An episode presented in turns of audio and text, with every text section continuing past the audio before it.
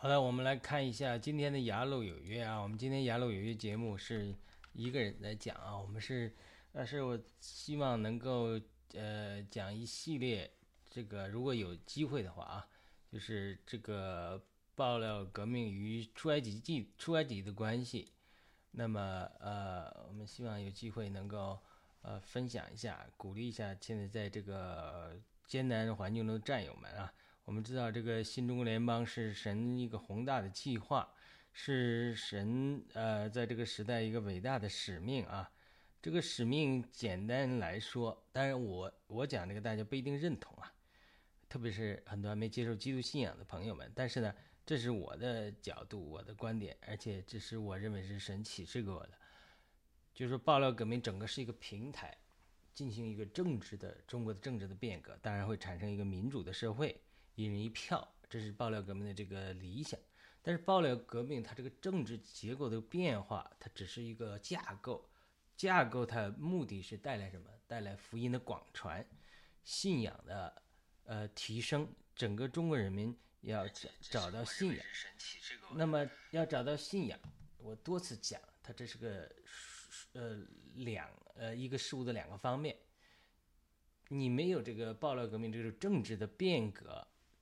在架构上推翻专制政权，然后允许宗教自由和新闻自由，他就不可能福音在广传。那你说，过去福音在压压迫之下没有广传吗？在底层人民中没有广传，没有复兴吗？是有复兴，那是上一波神的运动的引领，在底层，在农村。但是现在你要往城市、往高层发展，它受到这个力量就很大。它现在要改变上层建筑，这就是中国福音化进入第二波之后。就是 Chuck Pierce 在他的预言中讲，The Third Church 第三教会要突破民主，要走到地上，要带领，要成为中国人的呃这个中坚力量，中国社会的中坚力量，领领导力量。然后这个大复兴来临之后，要波及到日本、朝鲜，波及到中东，改变中东的信仰结构。然后这个大复兴在。呃，推展到以色列，在以色列末日的大复兴，这个是神整个末世的计划。当然，很多战友，因为他他他只是想说灭共，他这灭共，这是这是一个层面的，但是他这个层面有很多层。所以我们来看一下这个爆料革命和出埃及记的关系。我们希望我们能够呃领会这个上天在怎么带领我们，以及我们怎么能够度过艰难的时刻。好的，呃，这个我想。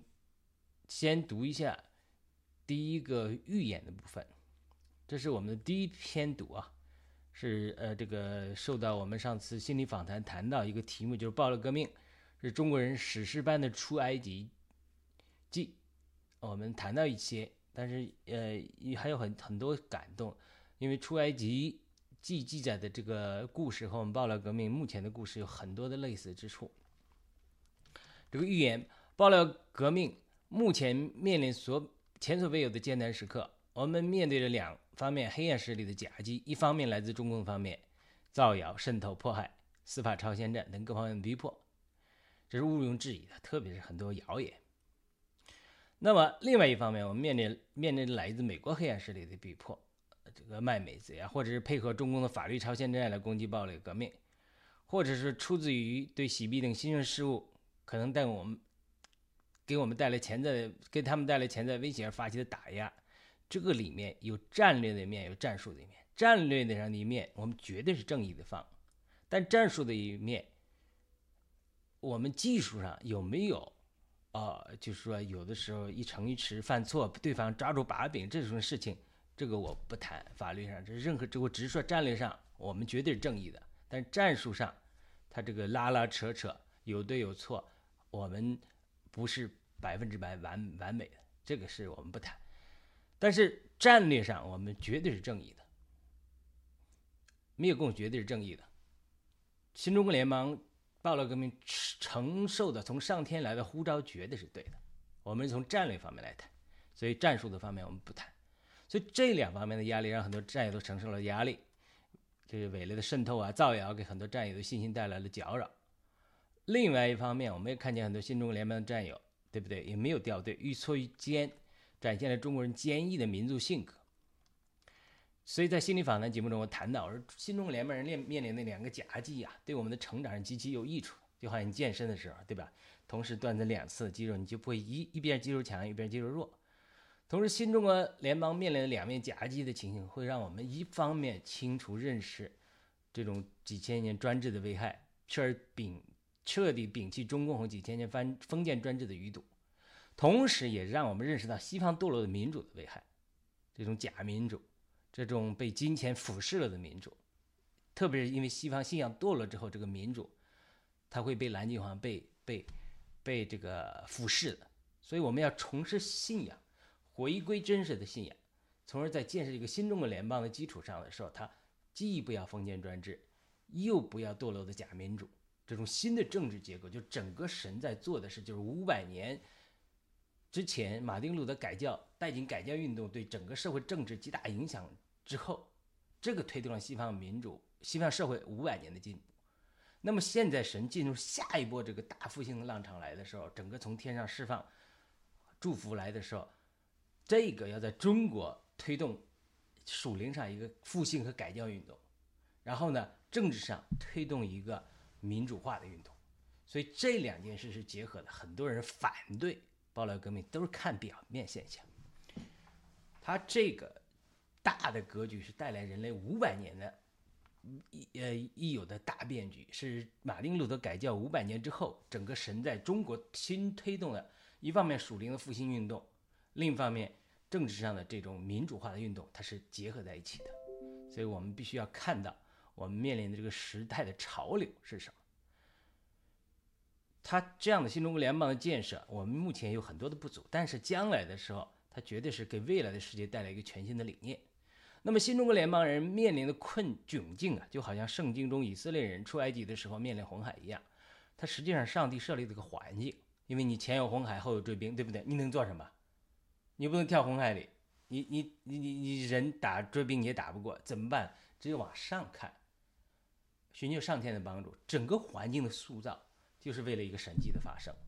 那么新中国联邦同样处于同样的环境中，这个环境让我们除了祈求上天的帮助之外，无法依靠任何的人事物。我知道很多人希望还通过很多人的办法来解决一些难处，这个我认为是很难的，因为这是环境是神设立的，让我们仰望神、祷告神、接受神来帮助我们。这个环境其实这个环境会极大的锻炼、提升我们的信心。当我们的信心增加，并且我们的呼吁和祷告感动了上天之后，神就会兴起红海开启的时机。换句话是，今天我们新中国联邦面临的就是个红海时刻。我们希望能够此文，如果以后还有机会谈的进一步写到的话，就比较一下暴乱革命的现状和出埃及记的故事，希望能给战友们带来一些鼓励。我们这里有两个小点和一个结论部分啊。第一个小点，这个下埃及也好，出埃及记也好，它是一个迂回的战略，目的是在积蓄力量。你首先看亚伯拉罕是呃以色列人的先祖，对不对？是上帝改名为以色列这个雅各的爷爷，亚伯拉罕生以撒，以撒生以撒和雅各，对不对？他是这样。那么亚赫勒之亚伯拉罕之前住在亚幼布发拉底河以东，就是伯拉大河以东的偶像之地。上帝呼召他到西边来到迦南美地，就是今天的以色列地，建立一个新的国家。那个时候他们又没孩子又没地，只是上帝应许他有无数的后裔，像天上的星一样多。并将这个迦南美地，就是以色列地赐给他，但是他现实的情况是什么？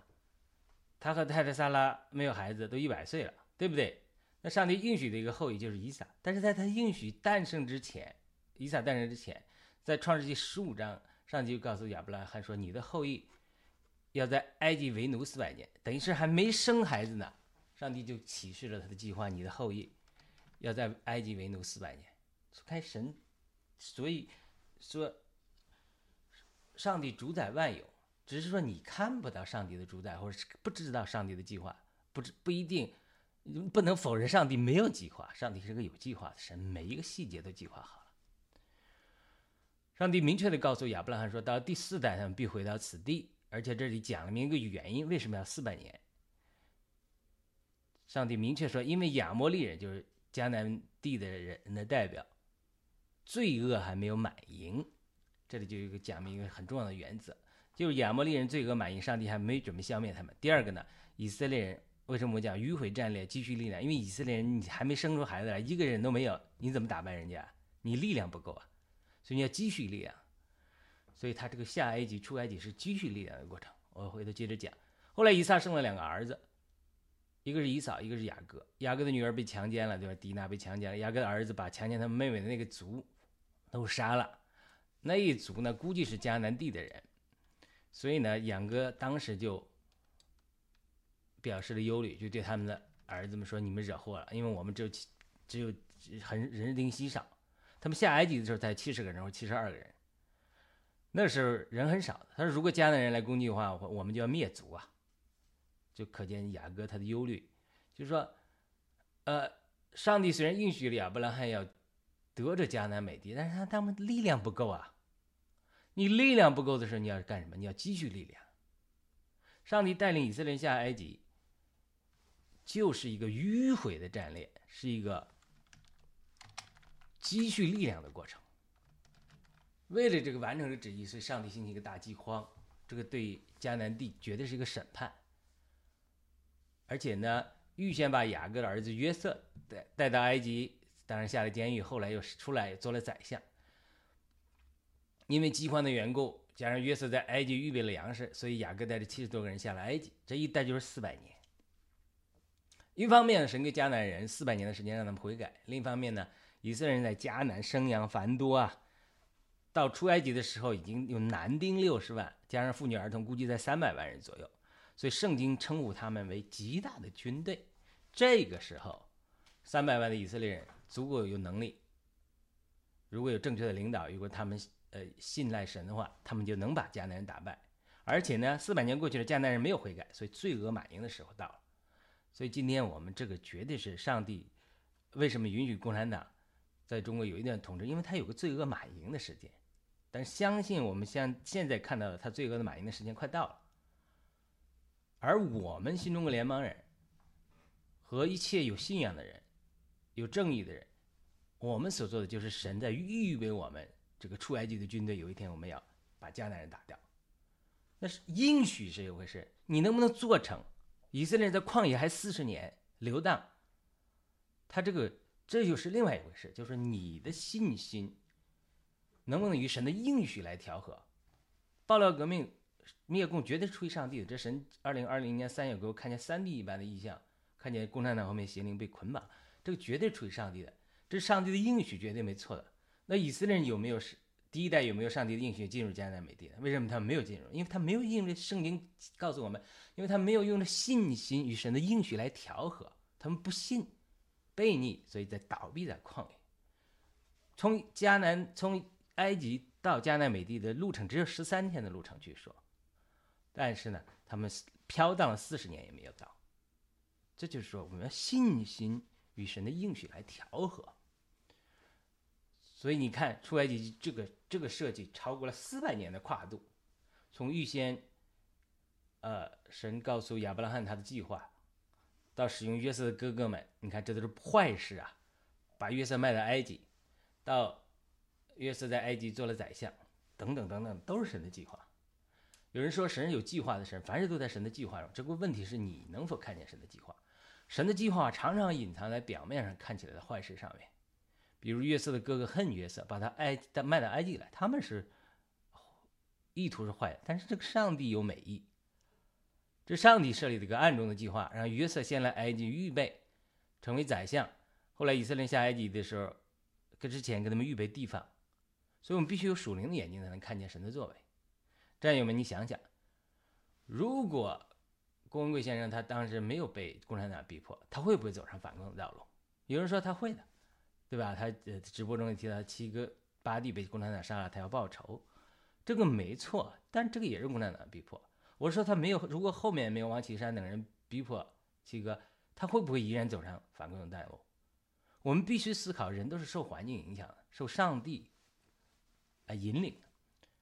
我们知道七哥来美国几年后才是个爆料的，他前几年也有个考虑的过程，所以这种逼迫其实外面是一个环境。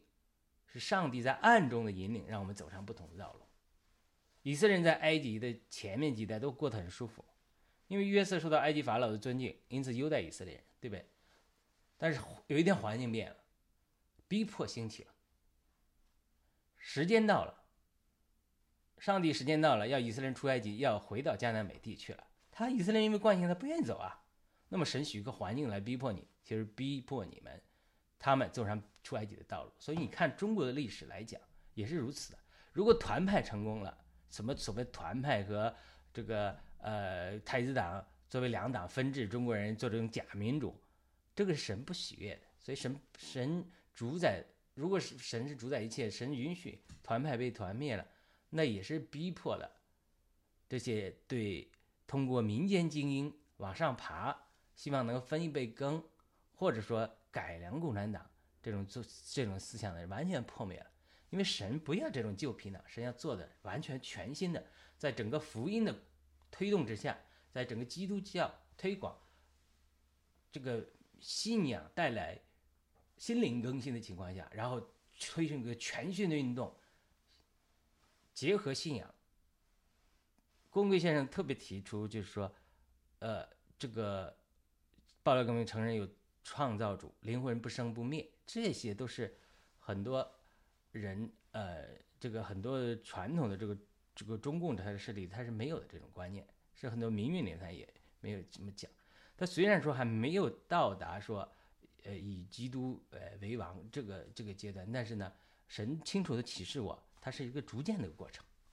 神呼召我呃进入这个暴力革命，也是呃。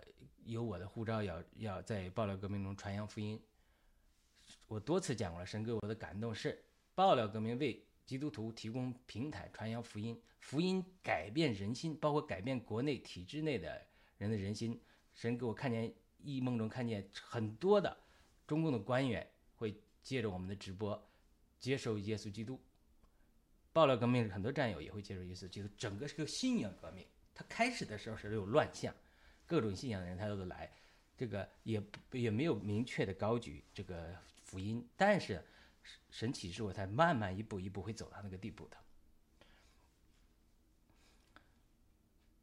所以这个我们看待暴乱我们，不能从别人的乱象来看，也不能看着这个所谓伪类的共产党造谣逼迫来看，也不能因为我们现在有的软弱和不足来否定我们这个伟大的计划，这是这是非常重要的一个点。我们必须有属灵的眼睛，看到上帝的计划。好了，我讲到这个神许可环境来逼迫之后，其实就是说上帝带领你新的方向了，对不对？今天依然是如此。我们人生的很多道路啊，其实都是被逼走投无路才不得不走做出的选择。当然，灭共是上帝的计划，但是呢，为什么之前灭共人士没有成功啊？因为那不是上帝的计划。很多人不要上帝，因此得不到上帝的支持。但是今天不一样，爆料革命一开始就是上帝发起的。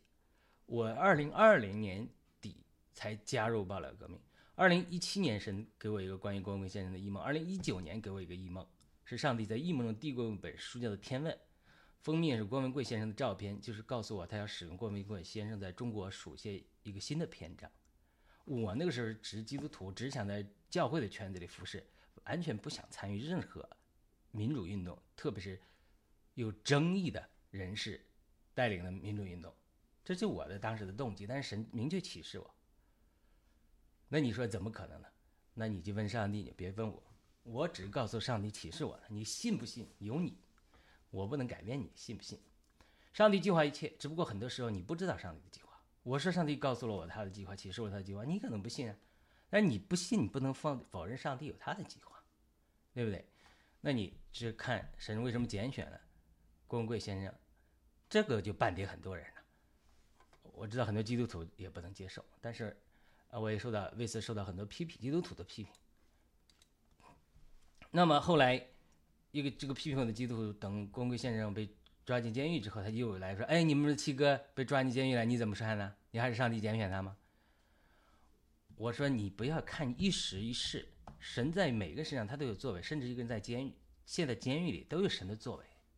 你要看约瑟的故事，但是约瑟是被人陷害，身陷囹圄，但是他后来却成了埃及的宰相。所以你看事情，你不能从一时一事的成败来看最后的结果。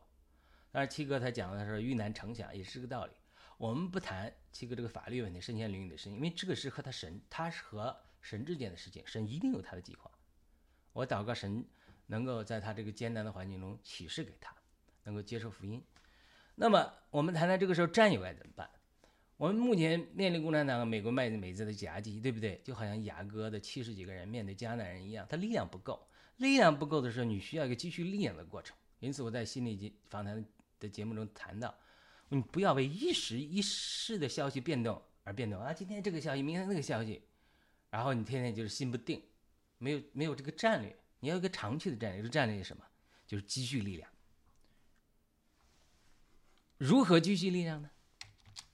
我谈到三点，当然我这里先讲一下，后来后面我会再呃详细的讲。第一个，你要找到信仰，找到上帝，因为这个运动是上帝设立的。其实这个灭工只是一个，对你来说是一个呃，对很多战友来讲是一个目标，但是对上帝来讲，它是一个手段，他是通过你寻求灭共的目的，拣选出那些寻求他、认识他这些人。然后培养出这个将来建设新中国联邦的一个骨干来。新中国联邦目前这些战友是一个干部训练营，神在训练你，寻找人。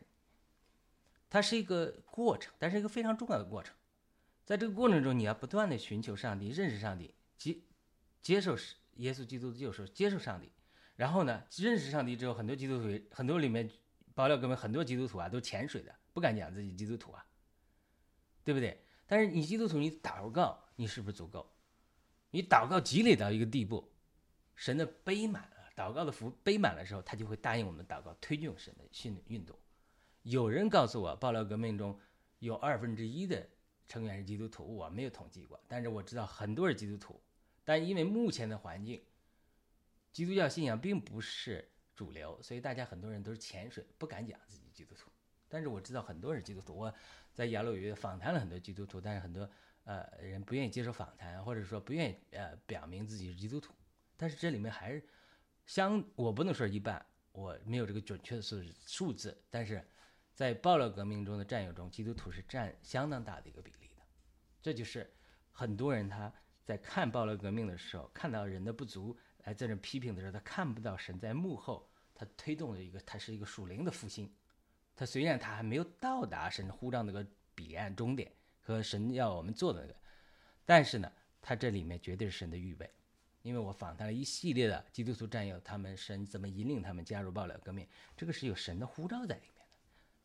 第二个要找到自己，你只有找到基督信仰，找到上帝之后，你才能认识哦，神造人是平等，神造人是有尊严，是我们是神的儿女，你才能找到自己身份认同，来进一步找到。上帝拣选我，呼召我来到报革命中。我的呼召是什么？要我是做医疗改革呢，还是要我做经贸改革呢，还是要我做什么宗教改革呢？要你是干什么的？上帝呼召你来，不会说没有呃事情让你做的。你的使命是什么？使命建立在你对身份认同的认识上。你要在基督里找到自己的价值。第三，你知道自己使命之后。你有没有能力完成自己的使命？这还两码事，这还有一段距离。你要为自己充分预备好自己，因为我多次讲，暴乱革命现在是一个淘汰试炼的过程，是个干部训练班。有些人留存下来，将会成为新中国联邦建设新中国之后各个领域内的骨干。这是上帝的计划，所以只有这样，当机会和时间来临的时候，你才能，我们才能达到我们的目的，对不对？加拿大的一个红叶农场的天赐良知大姐也是基督徒，我们一起做盾牌节目。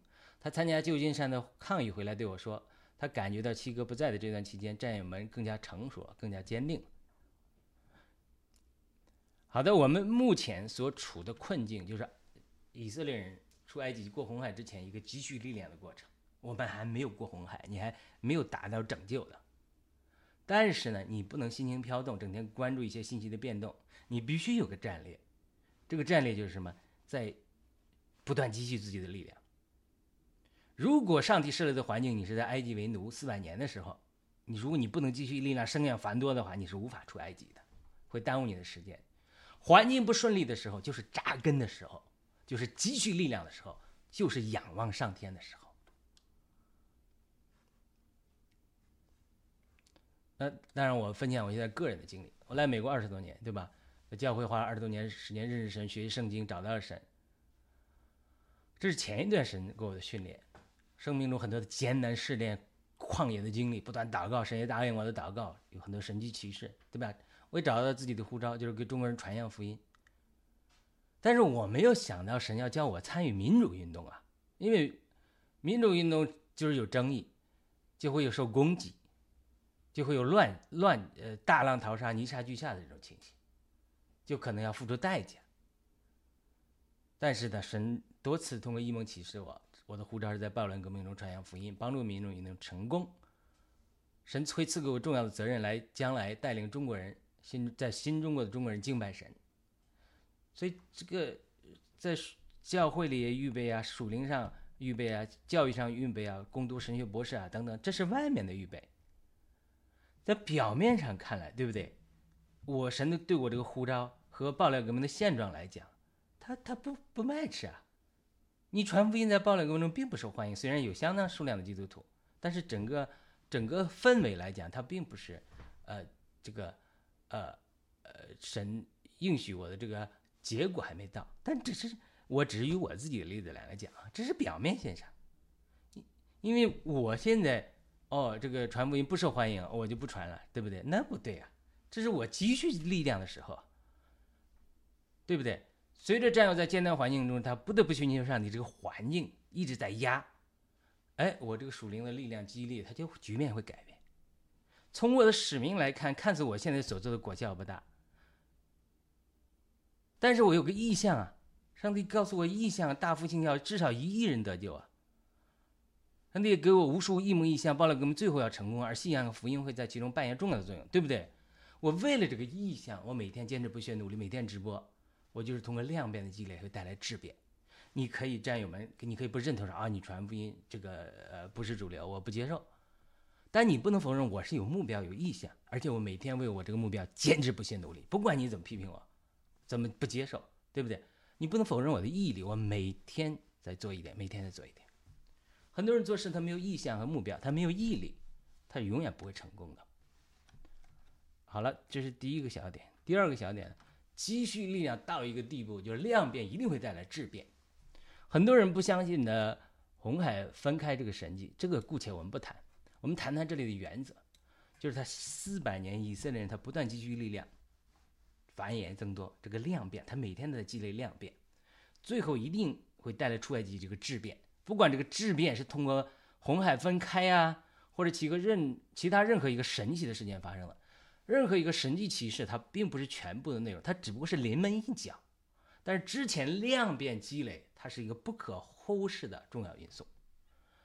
有一天共产党的灭亡可能会某一个神奇事件，天鹅事件和天鹅湖山是什么事件？一夜之间倾倒了，你可以把它比作一个红海时刻，对不对？或者说七哥可能会有一个神奇的事件，然后从监狱中释放出来，这都可以是比喻一个红海时刻。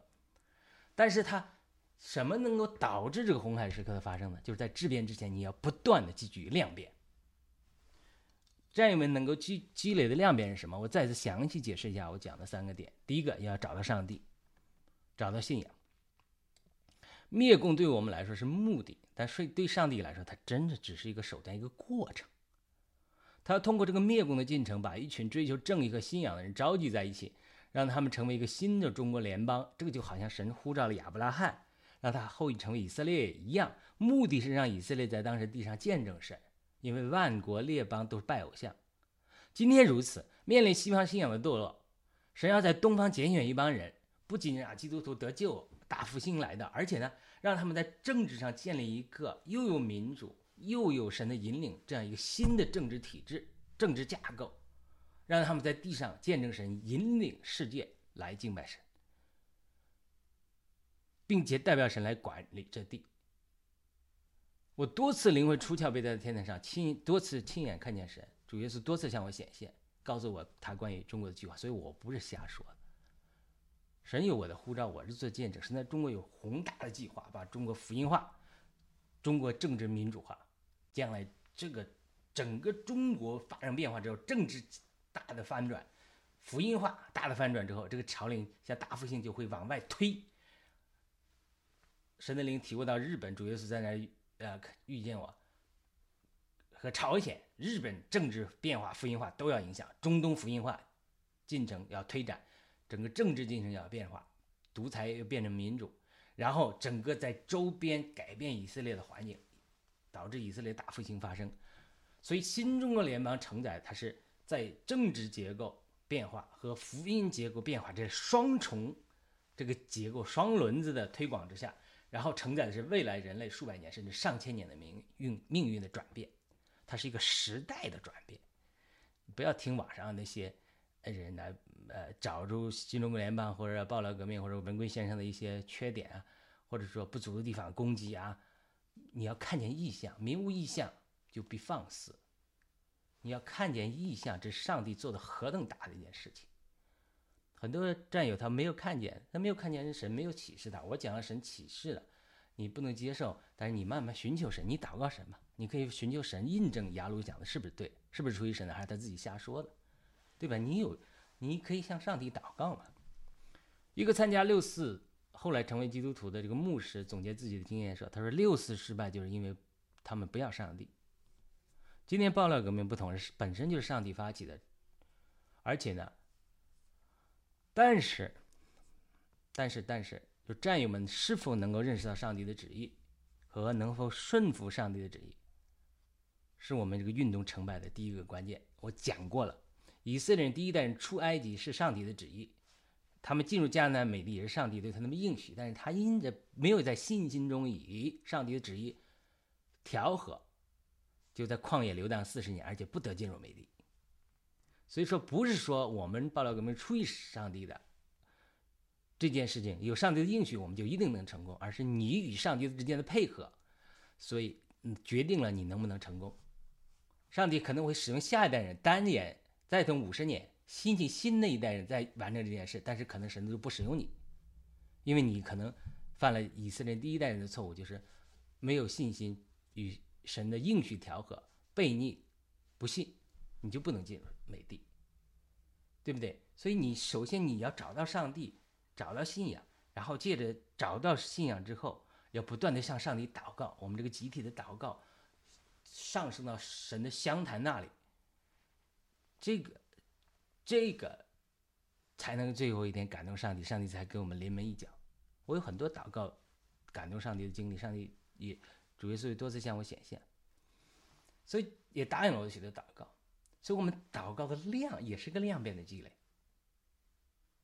这个量变的积累到一边，一定能带来一个质变，才能改变我们的环境。所以，如果我们找不到上帝，向假神祷告，对吧？或者说我们找到上帝了，我们的祷告不够的话，都不能带来这个量变，带来的质变的变化。所以，第一个要找到真信仰，找到上帝；第二个要迷失，不要要找到自己，不要以为找到自己是件容易的事情。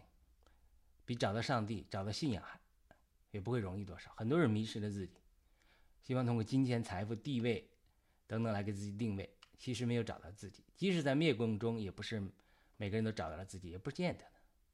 比如我们在心灵学习心灵医治的课程中讲了，比如一个从小贫穷的人，他就会极其渴慕财富，他就成为财富就成为他对他的霸占和定义。我认识一个台湾富商，也是基督徒，那呃。不是我知道他，但并不熟悉。他儿子跟我们住在一起，他这个，他就呃请我们大家吃饭的时候，他就说：“哎呀，小的时候极其贫穷，贫穷到没饭吃。”所以后来就又是长子，后来就拼命赚钱，赚钱那个地步都不顾他生命了。结果呢，在路上劳累过度，胃出血，躺到地上，差点死去。那。有一天，他就责备他，因为后来为了挣钱，就极度的为挣钱，钱那么多了还要挣，都不顾家庭，牺牲儿女的成长，不断搬迁。有一天，他就责备孩子不听话，说：“我做这些不都为你了吗？你不听。”儿子就说：“你自私，你不是为了我，你是为了你满足你今天的追求，你牺牲了我。”这个父亲就大受刺激，后来就反思自己，他就他是基督徒嘛，他就觉得：“哎呦，我的确是被钱霸占了，我自私，我的事业是第一位的。”因为他儿子小的时候，每次他搬迁的时候，不愿意失去朋友，不愿意搬迁，但他都为了自己的事业和自私，呃，优先，不考虑儿子的这种成长，所以儿子呢，在心灵上受到了无数如此的伤害，没有朋友，孤独，因为他常常不在家，没有父亲的陪伴。要总之，他就是度过了一个很痛苦的童年也好，或者青少年的时代。他心灵，他虽然说我不缺钱，但他心灵上他是有创伤的。所以他儿子跟他吵架的时候就说实话，说你不是为我，你都是为你自己。然后他就受到震撼，他就反思祷告之后，他说是是我是错了。所以他这个这种他就讲的这种，你就像我们都是贫穷长的，极度贫穷长大这种情况下，有的时候会发展出这种变态的对这种钱的渴慕。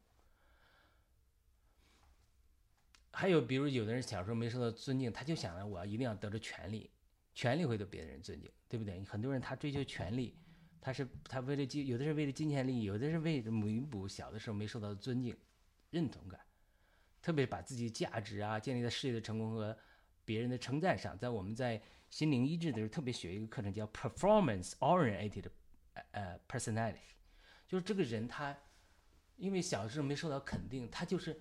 所做的一切都是要不断的别人称赞，不断的呃证明自己成功的基础上，他其实是很痛苦的。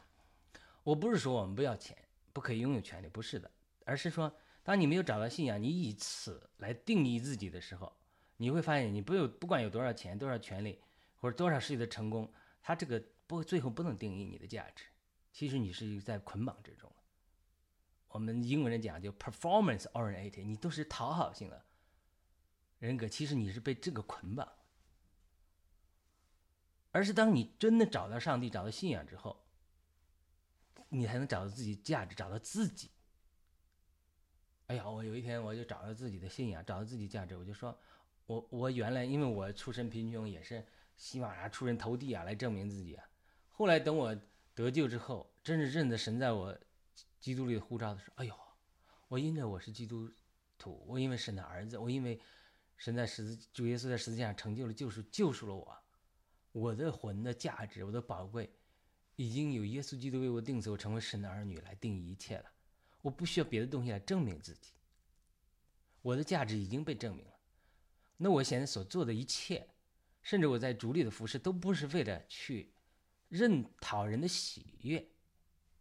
价值上来认可自己，而是说我在已经在基督里找到自己身份认同之后，我去追求事业、拥有权利、服务社会。这是出于神对我的爱，我对在神爱里的流露，找到自己人生价值之后，在人生价值这个基础之上做出的对主的爱的报答、对社会的回回报等等。这个和你。要不断的去追求事业的成功，追求金钱，追求权利来证明自己的价值，那个是两码。你后者是被捆绑的，所以那些事情啊、权利啊、追求啊，都是可以拥有，但不能定义你的价值，对不对？七哥也讲过，在直播中讲，那很多参加暴力革命的战友，他最初他也不是为了灭共，连不要说信仰，连灭共都不是，他是为了利益，对不对？他这个就需要大浪淘沙淘汰下去，最后可能有百分之五的战友存留下来，对不对？当然，我相信也超过这个比例啊，因为我相信很多战友都是很不错的。但是，如果你以投机的心态，获得利益的心态，或者说我要上这个车，这是神所坐的车，有一天我要以此来定义自己的价值，我要我要钻营，我要获得权利，上帝在这看着，你不一定能得到。就是主耶稣来在地上的时候。为什么犹大出卖主的犹大他要跟随主呢？他因为他觉得说你将来成做王了，你要你要做王啊，我我来管你钱袋呢，我到时候混个财政部长当当啊，对不对？然后我投我投资你啊，我也投机你啊，我也来支持你啊。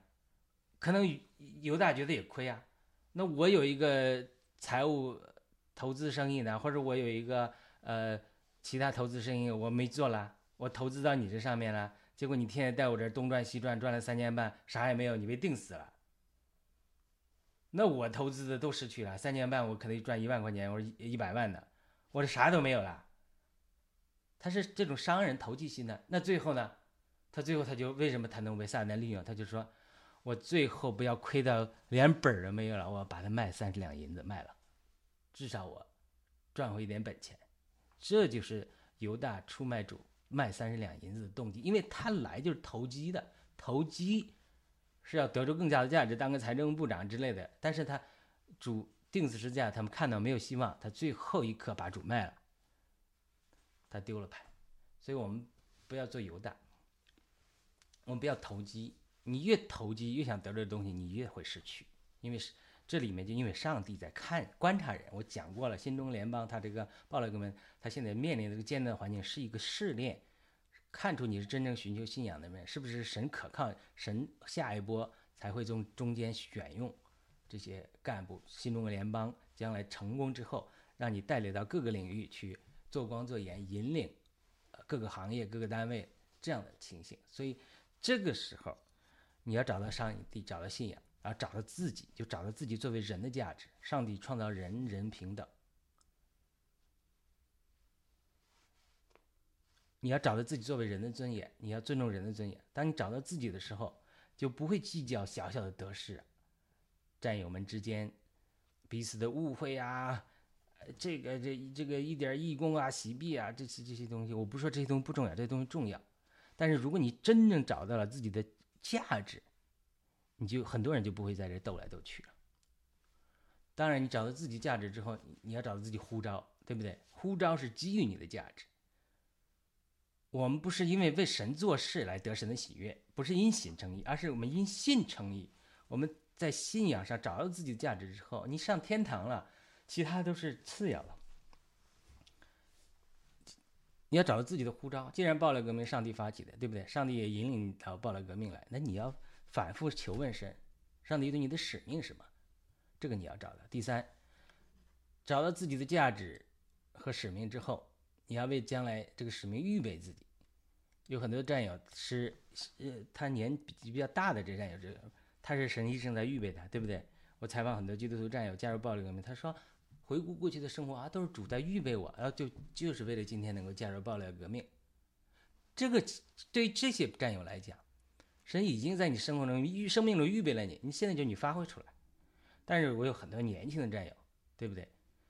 还是年轻的二十几岁，那你已经有个预备自己的过程。对于很多年轻的战友来说，你可能将来会在新中国联邦中担任各样伟大的使命，但是你的时间可能没有来到。